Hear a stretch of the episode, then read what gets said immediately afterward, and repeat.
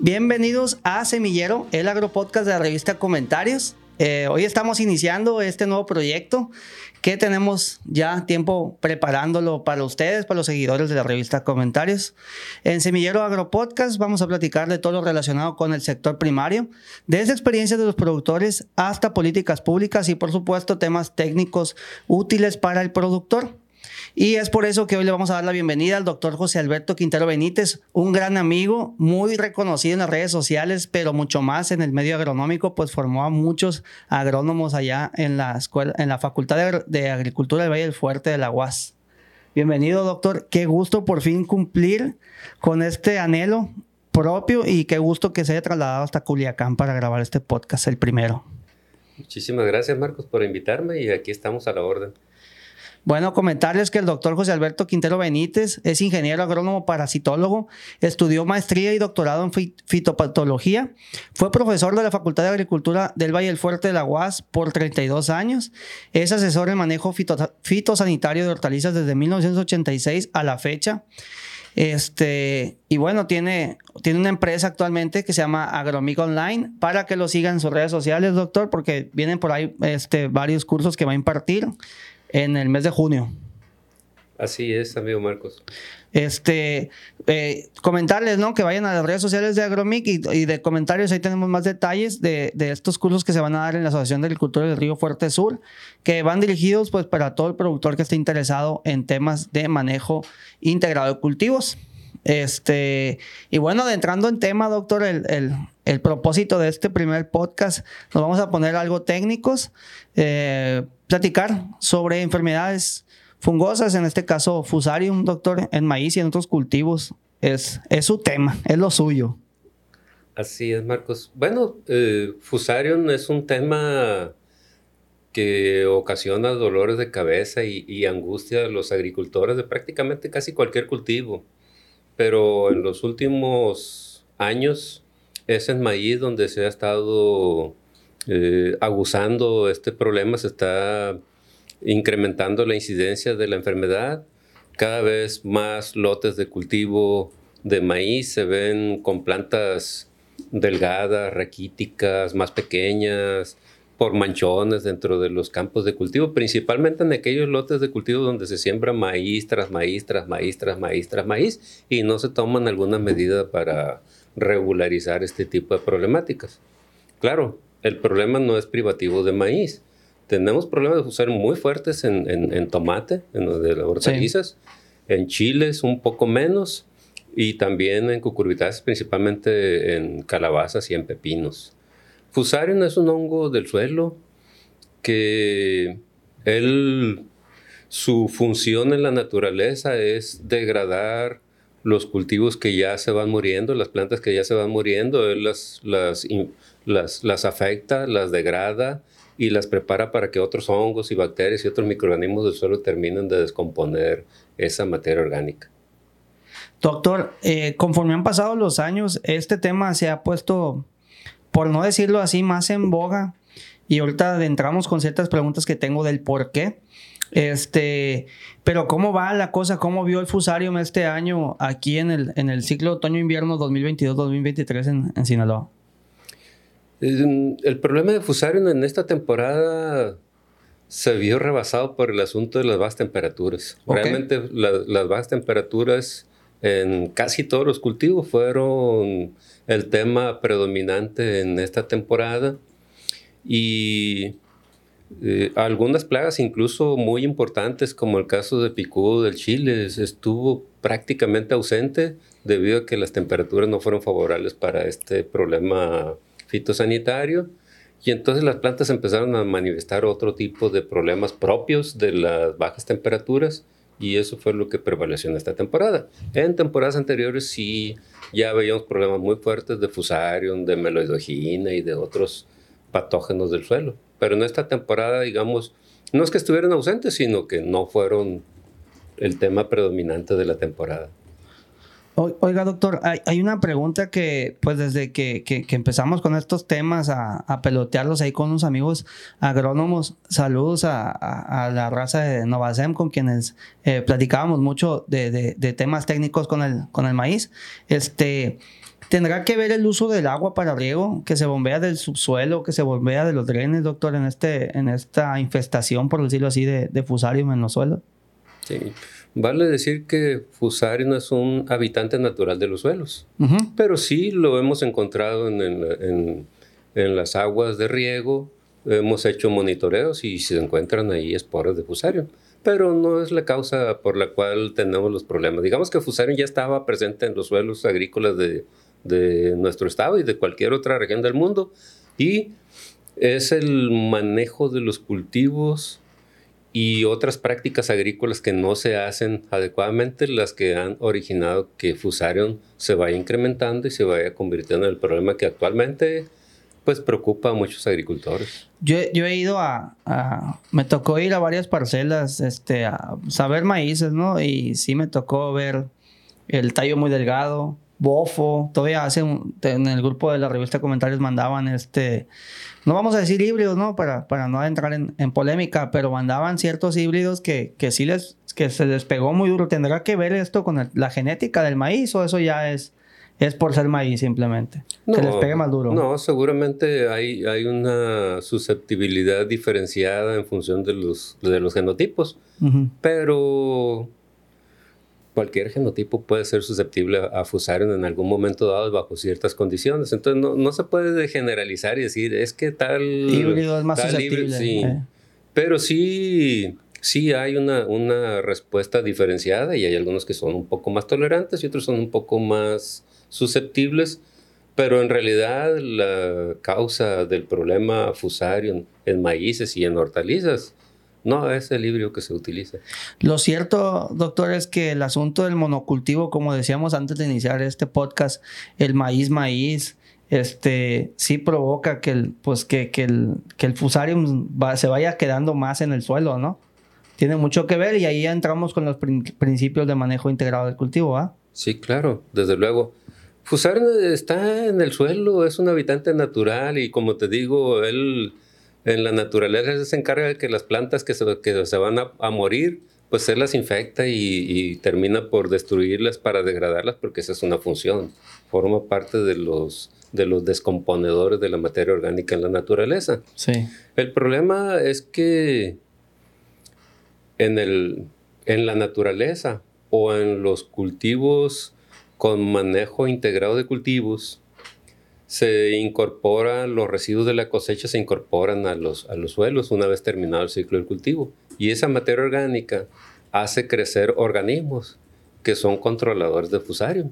Es decir, son, son reguladores, son, son organismos benéficos para nosotros que se encargan de bajar las poblaciones de fusarium, no a desaparecerlo porque eso no ocurre, pero sí a tenerlo en poblaciones bajas, de manera que en la siguiente temporada, aunque se volviera a sembrar maíz, no, se, no habría un problema mayúsculo y no sería un problema cada vez más preocupante para el agricultor. El asunto es que si no hay materia orgánica en el suelo, pues los organismos benéficos están en poblaciones ínfimas que no pueden neutralizar a las poblaciones que ya crecieron de fusario. Y si en la siguiente temporada vuelve a haber maíz, pues Fusarium sí se puede alimentar del maíz. Y los organismos benéficos tienen que esperar que les caiga materia orgánica en descomposición para poderse alimentar.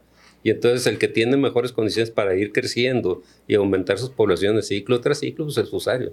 Y es por eso que Fusarium y otros uh, patógenos de suelo tienen la misma dinámica. ¿Cuáles son las prácticas, eh, doctor, que sugiere entonces pues para irle dando pues un control, por decirlo así, porque dice usted que, está presente, sino un control al asunto del fusarium, porque pues sí me ha tocado saber de cultivos que ya mejor los dejan, porque ya, y sobre todo en hortalizas que pues no, ya, ya no producen. Sí. Si tú me preguntas cuál sería la medida más eh, recomendable que yo pudiera sugerirte, sería la rotación de cultivos. Ok. Esto significa sembrar un cultivo muy diferente al que siembras como cultivo principal. Si tú siembras maíz como cultivo principal, pues a lo mejor metes alguna hortaliza o metes otro cultivo básico, pero que no esté emparentado con el maíz. Digamos, pues el maíz, frijol, garbanzo, otra, otro, otro, otro cultivo distinto y después otra vez maíz. Ok. Eh, si siembras tomate o siembras chile, pues si siembras tomate, no siembres chile, porque el chile está emparentado con el tomate y comparten algunos patógenos. Pues siembras tomate y puedes meterle maíz o puedes meterle papa, incluso aunque esté emparentado, este, no comparte la misma cantidad de patógenos. Entonces, la rotación de cultivos es siembro un cultivo, al siguiente ciclo siembro otro, al tercer ciclo puedo sembrar otro distinto de los dos primeros, y entonces al, si al cuarto ciclo vuelvo a sembrar maíz, ya la población de fusario volvió otra vez a su nivel original. Esa es la manera más práctica y técnicamente recomendable de hacerlo. Solo que tiene un pequeño problema. Sí, el problema es que el productor de maíz, él siembra maíz y se resiste a cambiar de cultivo. No, y le tienen un pavor a las hortalizas. No, pero aparte... En el sentido financiero. Pero, pues. pero aparte ya tienen compromisos comerciales, ya saben a quién le entreguen, ya saben cuánto van a ganar o cuánto no van a ganar, ya, ya le entienden el cultivo y se resisten a, a cambiar. A veces es por tradición familiar y es una familia que siembra de maiceros y difícilmente lo va a hacer que cambie. Igual que hay familia de, agricultores de, frijol, de, sí, de, frijoleros y o garbanceros y que se resisten. Ok, entonces, siendo la mm, rotación de cultivos una práctica muy adecuada, no es muy práctica de hacer en, los hechos, o sea, con, correspondiendo a, las, a, los, digamos, a los deseos de los agricultores. Entonces, ok, si no puedes establecer una rotación de cultivos, la siguiente práctica que se debe hacer es siempre incorporar los residuos de cosecha una vez que termine el ciclo de cultivo. Y aquí nos encontramos otra situación. Agricultores que siembran maíz, dicen, no, pues levanto mi maíz y en lugar de de incorporar los residuos de cosecha, hago pacas y, la vendo y, saco dinero. Sí, sí saca dinero. El problema es que en el suelo, esa materia orgánica que debía volver al suelo no volvió. Y entonces los organismos benéficos no tienen alimento. Y al no tener alimento, sus poblaciones no logran neutralizar las defusaron que se incrementaron porque afectó al cultivo. Y ahí están en altas poblaciones. Y entonces de, en el siguiente ciclo de cultivo, ¿para quién va a haber alimento? Pues, pues si vas a tener otra vez el maíz, pues Fusarium va a volver a afectar a maíz y él a gusto.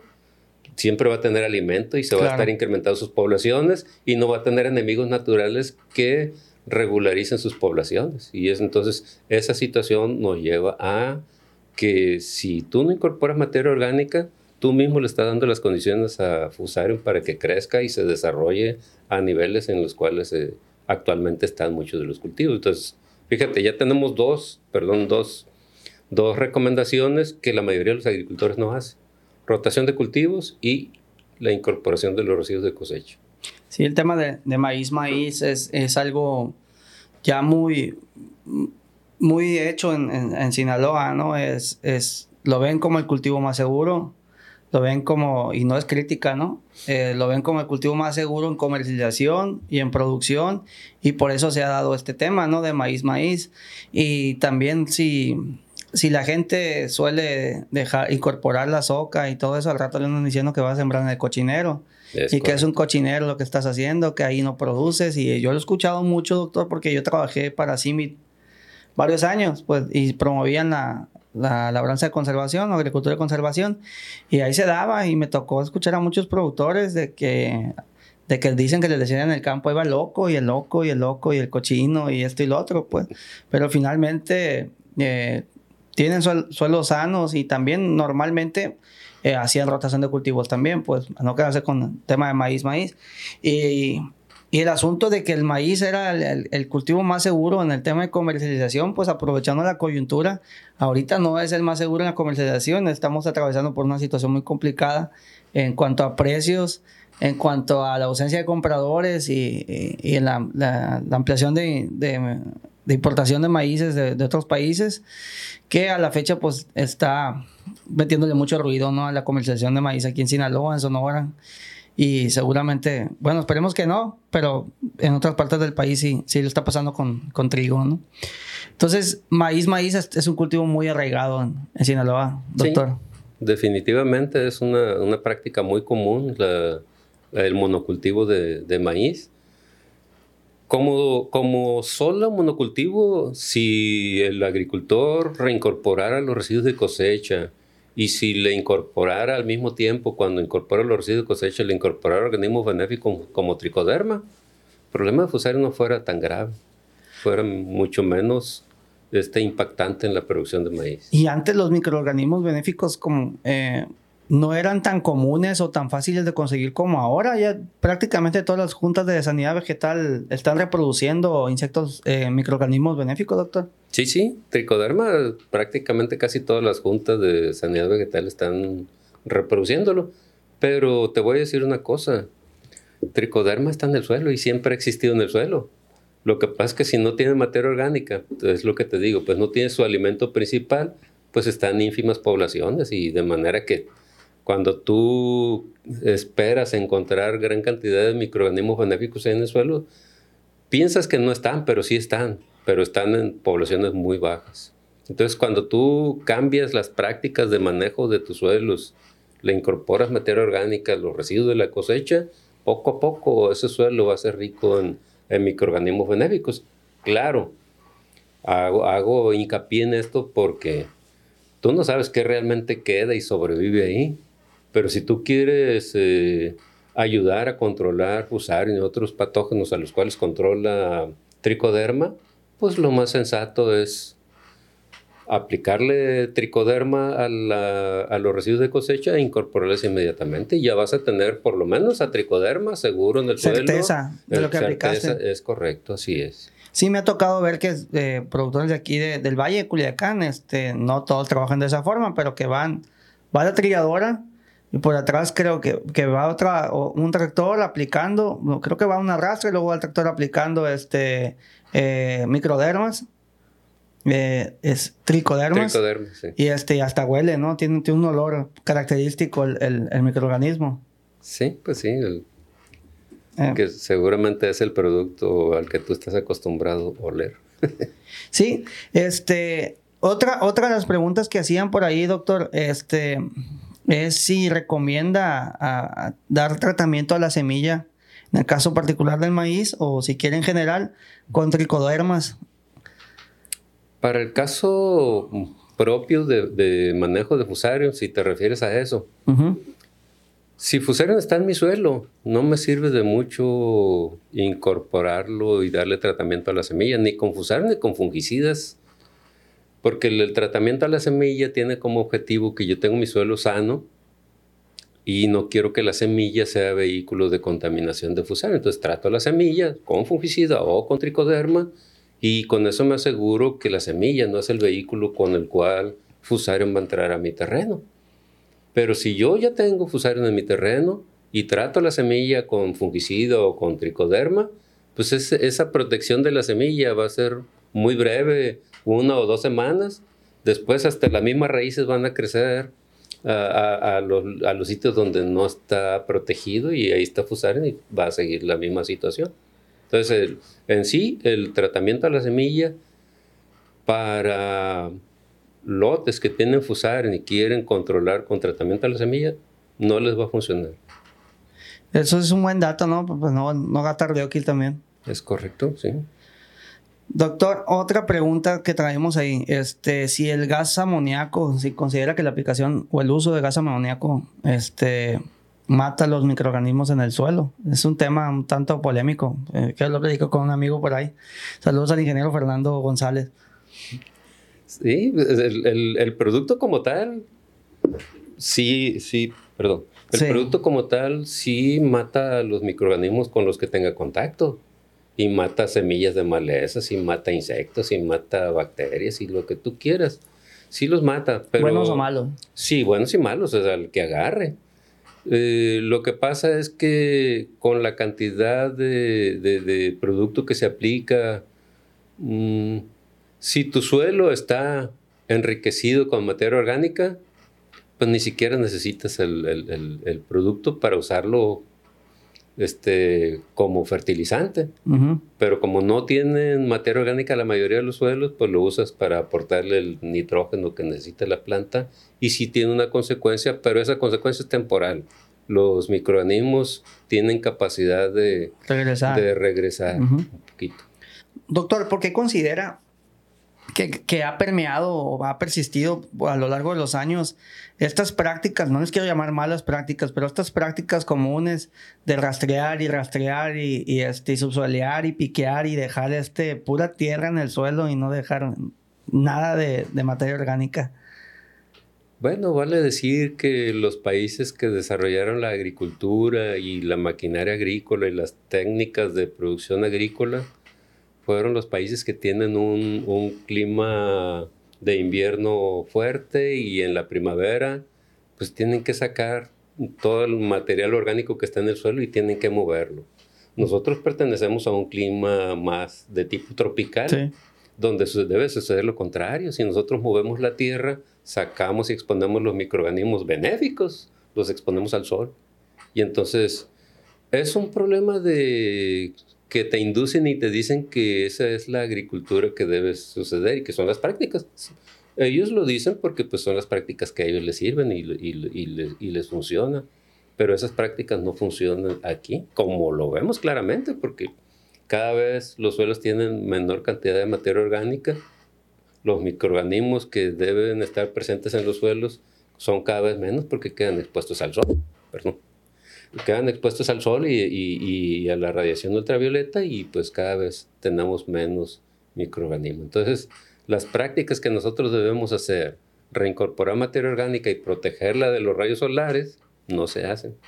Y entonces por eso que, que este, cada vez tenemos más problemas con patógenos del suelo, fusar y otros patógenos del suelo. Pero eso, esas las prácticas en sí, digamos, nos la sugirieron junto con la maquinaria y la tecnología que se utiliza en la actualidad. Es algo que viene de años entonces. Sí, sí, claro. Desde que se implementó ya como agricultura comercial. Es correcto, sí. Ahora, mm, por último, en, en estos temas de, de fusarium en, maíz, doctor, me preguntaban si las poblaciones de fusarium en el suelo deben, debe, debe haber una escala entre ligera, moder, moderada y peligrosa. Y de acuerdo a la escala, este, ¿cuál sería la recomendación? Ya, ya tenemos el problema, ¿no? Sí, hay un, criterio cuando nosotros queremos saber qué tan problemático puede llegar a ser usar en el milote de, de maíz o de tomate o de cualquier cultivo. Se hace un análisis del suelo para ver cómo está la población y te reportan las poblaciones en una unidad que se llama unidades formadoras de colonias por gramo de suelo. Y para el caso de Fusarium ya está determinado que, digamos, el límite en el cual por encima de esa población puede representar un riesgo para el cultivo es de 400 unidades formadoras de colonias por gramo de suelo. Si tú haces un análisis de suelo y te salen 1200, pues obviamente tiene riesgo. No es la certeza porque el, el estudio te dice lo que hay de Fusarium. Y Fusarium hay un montón de especies y un montón de variantes y muchas de ellas, la mayoría de hecho, no van a ser perjudiciales, van a ser benéficas.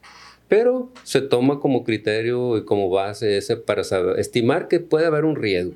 Es a considerar, pues. Es claro, es tú ya lo puedes. Pero si tienes menos de 400 unidades formadoras de colonia de Fusarium por gramo suelo, lo más seguro es que no tengas ningún problema. O sea, y si lo llegas a tener, pues que una que otra planta por ahí llegue a, a presentar síntomas no, no es significativo. Doctor, y ya terminando con estos asuntos de, del tema del maíz, eh, platíqueme del, del, del, fusarium en hortalizas. Usted tiene bastante experiencia en, este tema, me tocó verlo y escucharlo en una plática en la Fundación Produce. Pues sí, Marcos, mira, Así como existe el fusarium en, maíces, pues también existe en, casi todas las hortalizas. Eh, hay cultivos que son tienen un problema más marcado de, de fusarium, entre ellos el tomate. El tomate tiene por lo menos tres formas de, de fusarium que lo afectan. Eh, uno se llama la marchitez vascular del tomate, que es causada por Fusarium noxisporum, forma especial Lycopersicii. Otra enfermedad se llama pudrición de la corona, que es causada por Fusarium noxisporum, forma especial Radicis Lycopersicii. Y otra forma se llama la marchita es lenta del tomate que es causada por Fusarium solani. Los tres eh, formas de Fusarium tienen distinta sintomatología y distinto comportamiento, pero al final de cuentas viene resultando en la misma situación. En el caso de chiles, eh, hay problemas por Fusarium, Fusarium oxysporum, pero también hay problemas con Rhizoctonia. Y hay otros patógenos como macrofomina, como esclerotinia, que afectan a las hortalizas. Es decir, cuando hablamos de problemas de suelo, de, patógenos, no, no, no, solamente hablamos de fusarium, pero en el caso de fusarium en particular, sí existen varias especies de fusarium. Hay otras especies de fusarium que están en, en cucurbitáceas, en pepinos, en calabazas, en sandías. Y, pero la historia es la misma. Un problema de fusarium surge cuando hay un monocultivo y surge cuando no se incorporan los residuos de cosecha al suelo. ¿Por qué? Porque entonces no hay microorganismos benéficos que vayan a regular las poblaciones de Fusarium. Y Fusarium se sigue incrementando porque siempre va a tener al cultivo hospedero, que es su alimento, y los organismos benéficos no van a tener materia orgánica para poder reproducirse y por lo tanto regular las poblaciones de Fusarium. La misma situación que platicamos en maíz es la misma situación que pasa en hortalizas. De hecho, lo recomendable en el caso de hortalizas es que si lo tienes y lo puedes hacer, pues puedes hacer una rotación de cultivos. En ese caso, si tienes eh, un problema con una especie de fusarium en, en, tomates y siembras maíz, lo más seguro es que no sea la misma especie de fusario y por lo tanto las poblaciones de fusarium se reduzcan significativamente en, ese lote y si vuelves a sembrar tomate en otra temporada, este, las poblaciones de fusarium van a ser bajas. Eso sucede y hay agricultores que sí lo hacen por lo menos una temporadita, siembran maíz en lugar de, de, tomate y al siguiente ciclo vuelven a sembrar tomate y ya los problemas no son tan graves. Lo más grave es sembrar tomate tras tomate tras tomate tras tomate y no incorporar los residuos de cosecha. Te acabas el suelo. Sí, sobre eso hay una vale decirlo y lo quiero comentar porque es una, eh, digamos, una idea que hasta muchos fitopatólogos comparten donde dicen, si tú tienes un tomate y en ese tomate te, te pegó fusarium, no incorpores los residuos de cosecha porque ahí va a ir el fusarium. es cierto. Sí, va fusarium ahí. Pero si tú incorporas residuos de cosecha al, al suelo, lo que estás haciendo es darle alimento a los organismos benéficos que están en el suelo. Que se trata de que colonizar los otros. Y esos organismos benéficos van a incrementarse y van a neutralizar al patógeno que va dentro de los residuos de cosecha que tú incorporaste al suelo.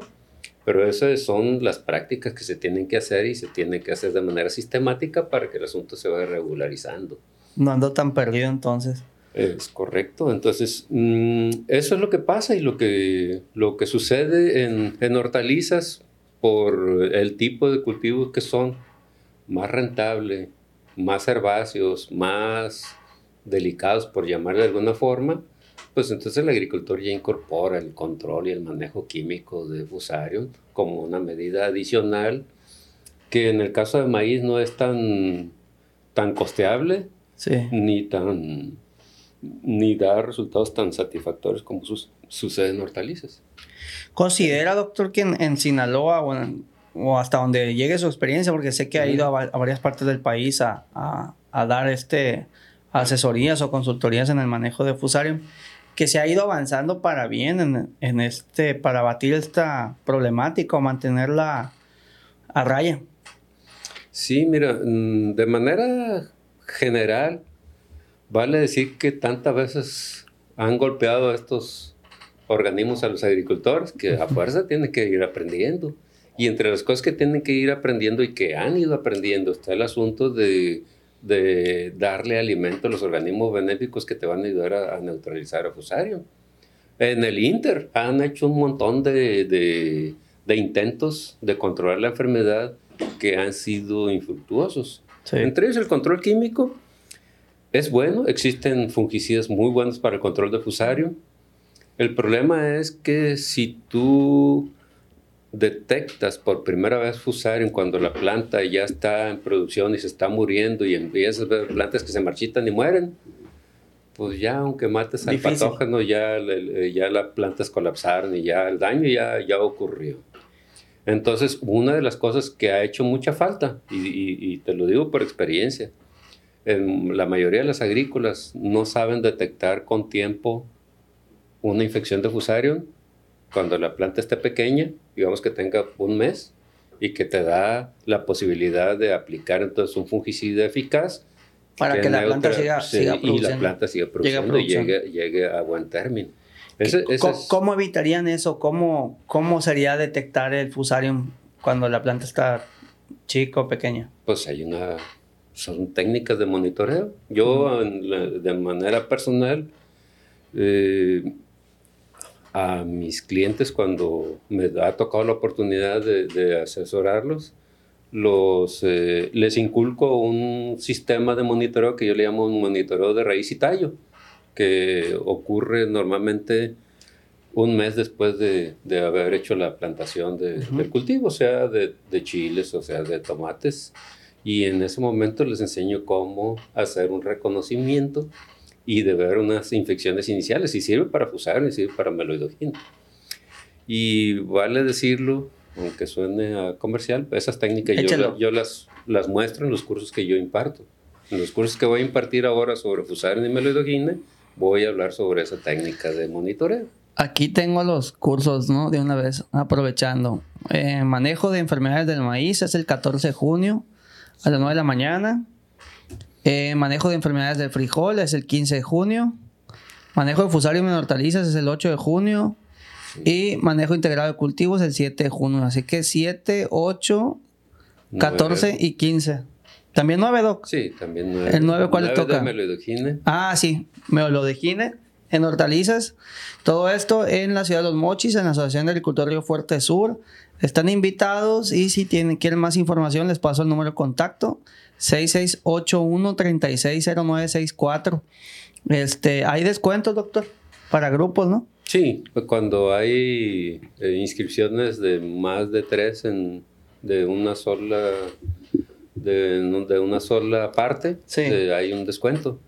lo que te quiero comentar es que el eje central de todo el manejo de la problemática de lo, de lo que ahorita estamos hablando y de, y de otros problemas que, de los que no hablamos aquí, de virosis y de Va a tener que volver más y adelante. de otro tipo de problemas, es instrumentar adecuadamente una estrategia que se llama manejo integral de cultivos, que es la que de manera personal yo siempre he promovido y bueno, quienes me siguen en Facebook y en otros este, redes sociales saben que yo la impulso eso de manera personal porque estoy convencido de que esa es la manera en que el agricultor puede eh, no evitar, pero sí evitar problemas mayúsculos de muchos de los problemas de los que ahorita se queja el agricultor. Y unos dolorones de cabeza, doctor. Es correcto, sí es.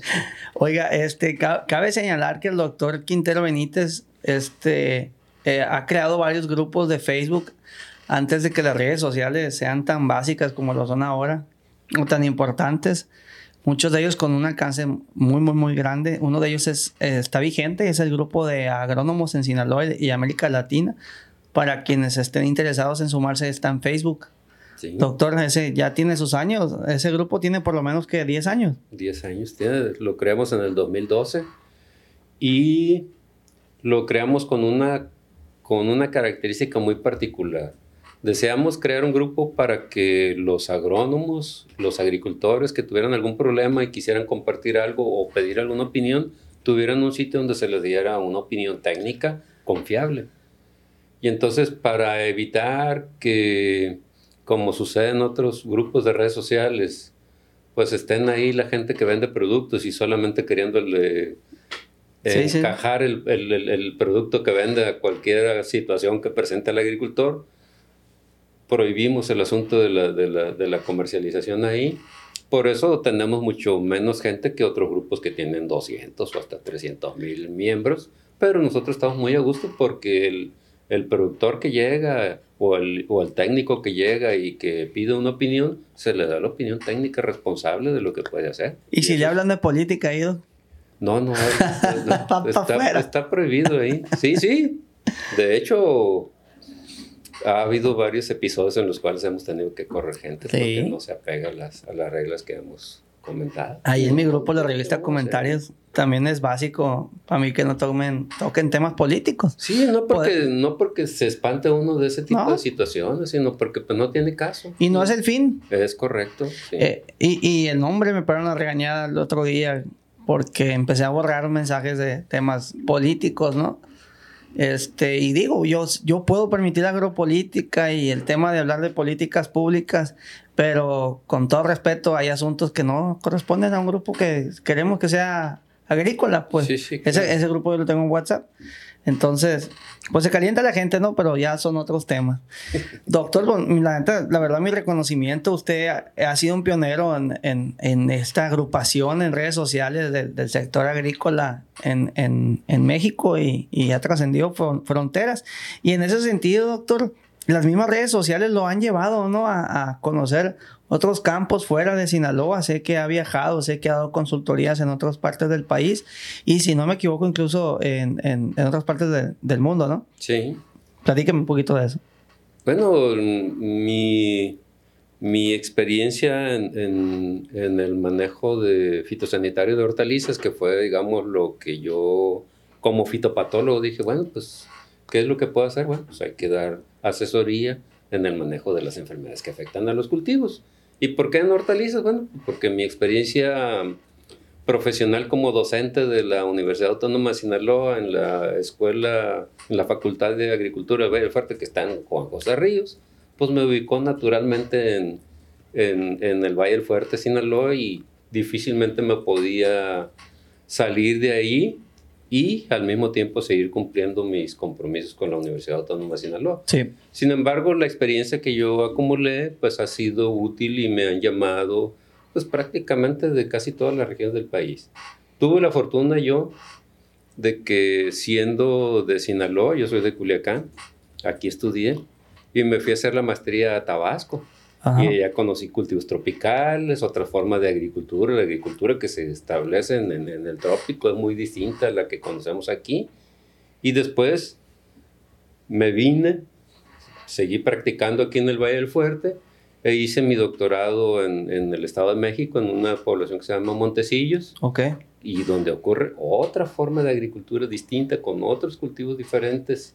Y todo eso te va dando un panorama de que la agricultura en cada región se adapta a las condiciones que la misma región le va, le va imponiendo. Y el agricultor va aprendiendo a desarrollar sus cultivos y a obtener el máximo nivel de rendimiento y de calidad de los cultivos.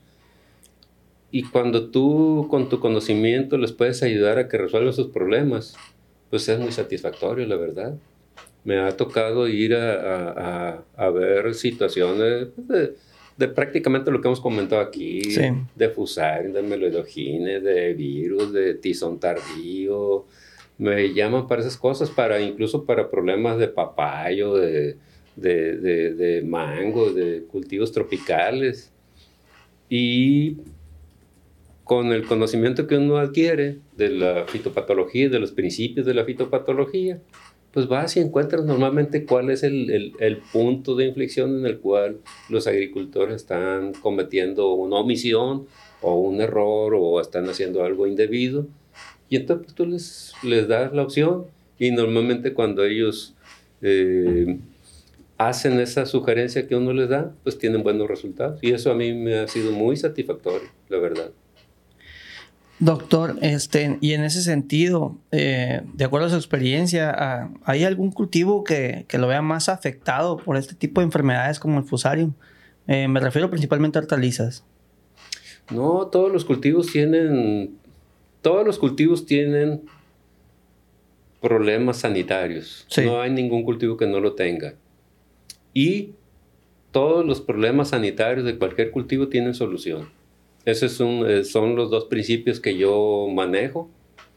Y entonces a lo mejor si hay un problema que parece insalvable, digamos, el, problema que más eh, recurrentemente me lo mencionan como algo que es insalvable es el problema de meloidogina, de ese nematodo que afecta las raíces de muchas hortalizas.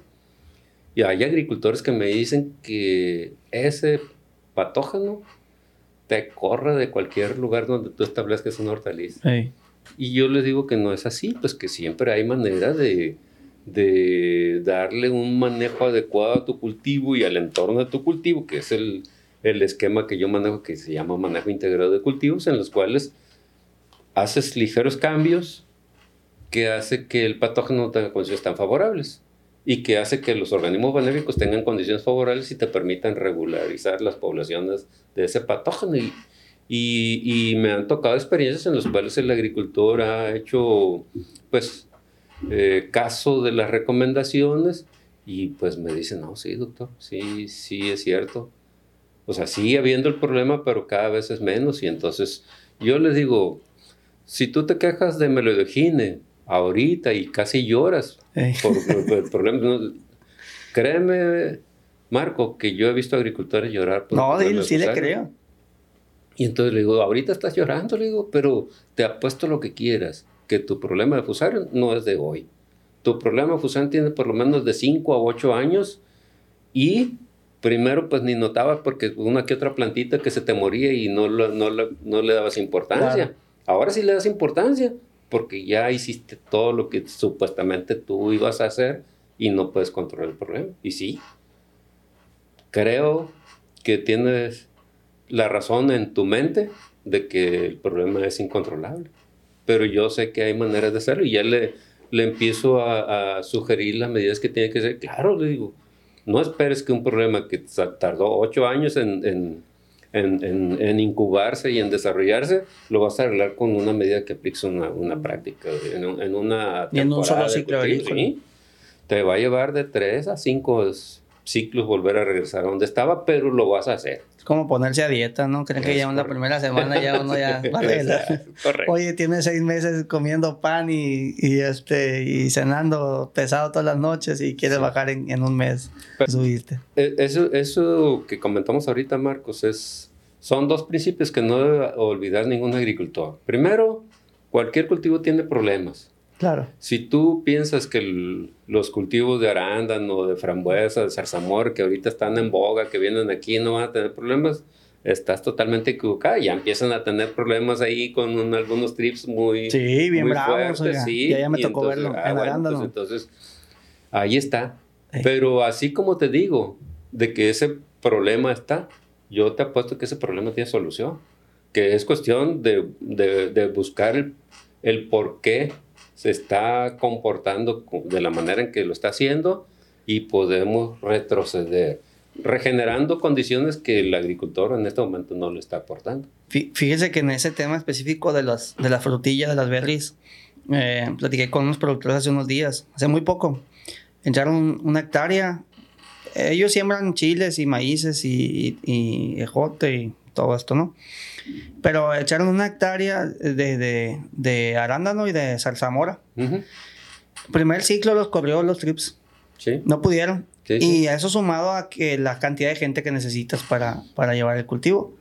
Entonces, teniendo un programa de ir creciendo una, dos hectáreas por año, mejor lo dejaron.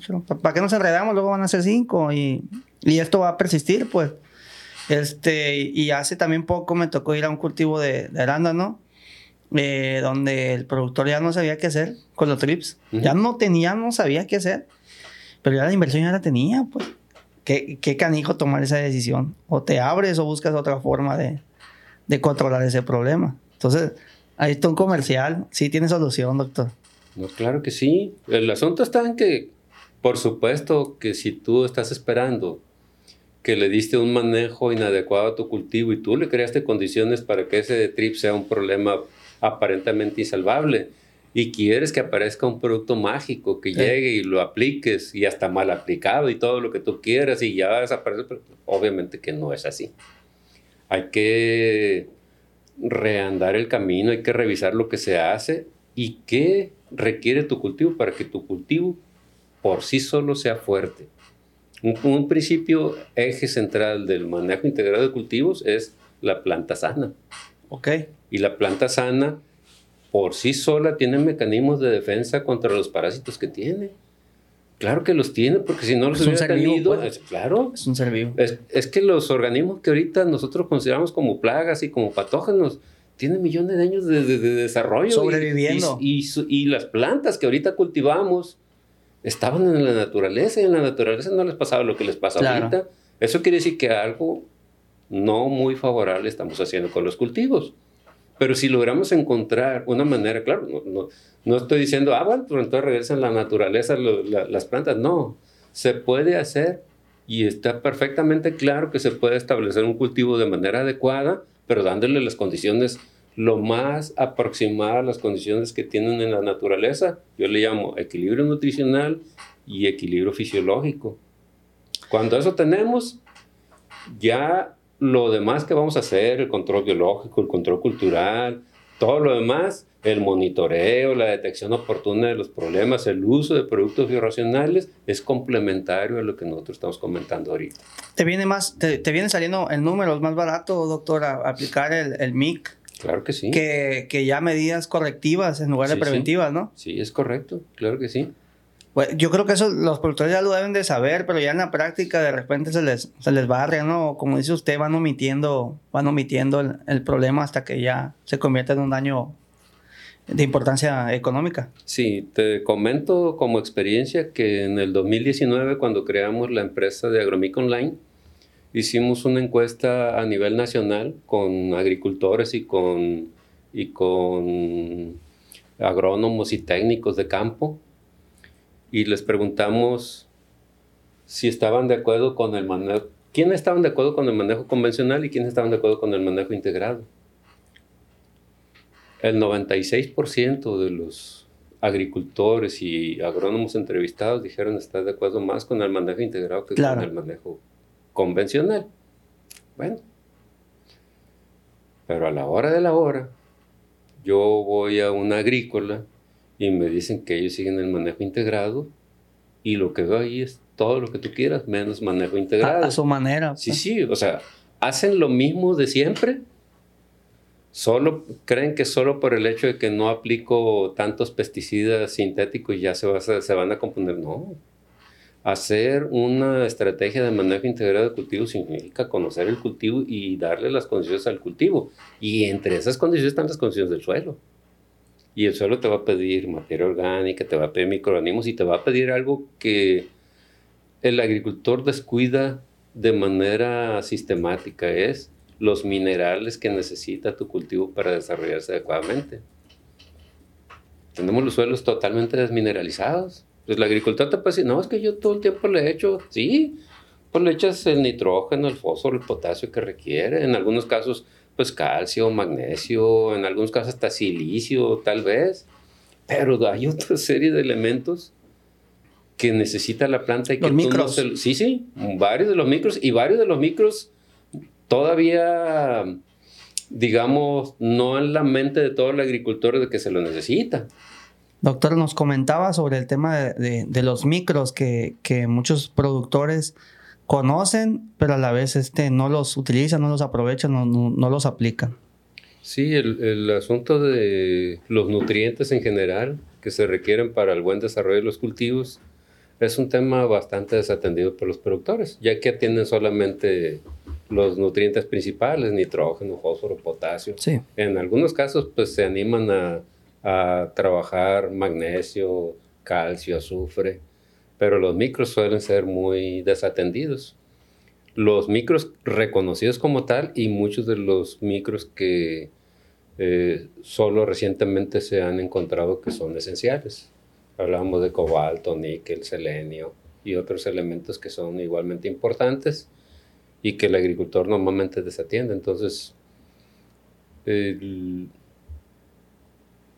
manejo integrado de cultivos implica atender todas las cosas que son importantes para que el cultivo esté equilibrado eh, nutricional y fisiológicamente hablando. Entonces habla de, remineralizar los suelos como una práctica cotidiana para que el suelo no le falte lo que necesita la planta para a su vez esta planta estar fuerte y defenderse parcialmente del ataque de los problemas fitosanitarios.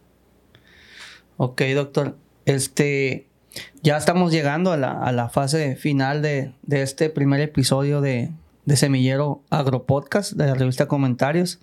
Este, no sé, doctor, si quiera tenga algún comentario extra sobre estos asuntos del manejo integral cultivos. Sí, Marco, mira, es importante que el agricultor entienda que tenga el cultivo que tenga, siempre va a tener algún problema fitosanitario, alguna plaga, alguna enfermedad que le va a ocasionar algún, algún problema mínimo o máximo dependiendo de cómo se maneje, pero que es importante que aprenda a darle manejo al cultivo en todos los elementos que necesita. Si un agricultor quiere aprender eso, pues necesita aprender sobre manejo integral de cultivos. Hay que capacitarse, entonces, sí, la capacitación es importante para el agricultor o para los técnicos que el agricultor tiene a cargo de sus cultivos para que puedan aprender todos los elementos que son importantes de tomar en cuenta para que el cultivo se desarrolle adecuadamente, pero al mismo tiempo los sistemas de monitoreo para detectar con oportunidad los problemas, que no los detectemos demasiado tarde cuando ya las acciones que tomemos van a ser tardías, sino tomar acciones oportunas. Todo eso se puede conseguir y la estrategia más adecuada para darle manejo fitosanitario a los cultivos de manera sostenible es el manejo integrado de cultivos. Y entonces pues hay cursos para eso, eh, no solamente los que nosotros ofrecemos en este momento, sino pues donde ellos consideren que puedan este, aprender a cómo darle manejo a sus cultivos, eso, eso estará bien. Bueno, pero de igual si quieren ir con Agromic Online, ahí está el comercial, ¿no? ahí están los mejores cursos para el manejo de, integral de cultivos. Este, de hecho, también, doctor, sé que tiene incluso cursos online también a disponibilidad de la gente, ¿no? Sí, el, la empresa Agromic Online se creó precisamente para dar oportunidad a los agricultores y agrónomos de América Latina y más allá la oportunidad de poder acceder a cursos de formación de calidad y que no necesariamente tengan que ir a tomar un curso presencial, porque los cursos presenciales siempre estarán destinados a, poblaciones grandes, donde haya interés de, alguna casa comercial de, publicitar algún, alguna técnica o algún producto en particular y entonces está muy limitado el asunto de los cursos presenciales. Eh, este mismo curso que nosotros hemos comentado que vamos a impartir en la ciudad de Los Mochis, pues está limitado para la gente que no vive en Mochis o para gente que vive más allá de una distancia prudente para trasladarse a tomar un curso de, de esta naturaleza. Eh, solo que los cursos eh, en línea también tienen su, su chiste y hay que irlos afinando con otro tipo de tecnología distinta y estamos trabajando en ellos, la verdad. Eh, los cursos que ya tenemos en línea los metimos así al, al bravazo como cursos porque se nos parecía muy bonito que habíamos impartido unos cursos presenciales y que ya con eso le íbamos a hacer, pero nos hemos dado cuenta que no, que hay que darle una afinación a estos cursos y orientarlo de manera mm, eh, muy, muy, muy pensada para que realmente quien toma esos cursos reciba la mejor orientación posible vía pues el, el online que pues, pues tiene sus limitantes, no, no tienes presente al, al, al, expositor, pero por lo menos que reciba quien tome estos cursos los elementos necesarios para poder hacer algo y aplicar algo de lo que nosotros estamos promoviendo. Correcto, doctor. Pues muchas gracias. Este, ya como última pregunta y que quiero hacer a cada invitado que venga aquí a, a Semillero Agro Podcast. Este, ¿qué es para usted la agricultura y qué futuro tiene según su experiencia? La agricultura, para empezar, es la única como actividad comercial, pues es una actividad que el agricultor eh, tiene para producir los cultivos y obtener un beneficio económico de ellos, pero la importancia de la agricultura va mucho más allá. Para mí la agricultura es el sostén de la sociedad porque produce los alimentos que necesitamos todos. Y obviamente hay muchas cosas que trabajar todavía. Hay cosas que el gobierno puede hacer y que por ahí tienen un poquito pendiente de hacer para que el agricultor pueda comercializar sus productos de la mejor manera posible. Por supuesto, tampoco es deseable que el gobierno le quiera resolver la vida al agricultor. el agricultor tendrá que hacer su función, tendrá que ser eficiente en el manejo de los recursos, eficiente en la comercialización, y, pero de todas maneras, para mí la agricultura es una de las actividades más nobles y más importantes que tiene la humanidad. Y es algo que no debemos de dejar de lado, no debemos desatender. Perfecto, doctor. Pues muchísimas gracias por sus palabras tan sinceras. Agradecerles a todos, a los que llegaron hasta aquí, hasta el final de este episodio, primer episodio. Si nos están escuchando en Spotify, que se suscriban. Si nos están viendo en YouTube, pues también piquen en la campanita y suscríbanse a nuestro canal.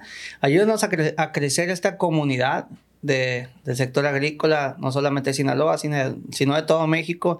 Y después le vamos a ir como en el grupo del, del doctor de América Latina, si Dios quiere.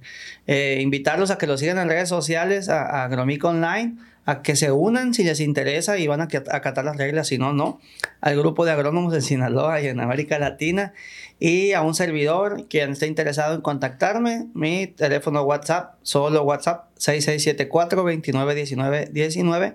Gracias nuevamente por llegar hasta aquí, comenten, comparten, pregunten que con tiempo y habiendo chance les contestamos. Muchas gracias doctor por este primer episodio. Gracias a ti, Marcos. Y gracias a todo tu auditorio y seguidores. Ahí estamos. Gracias.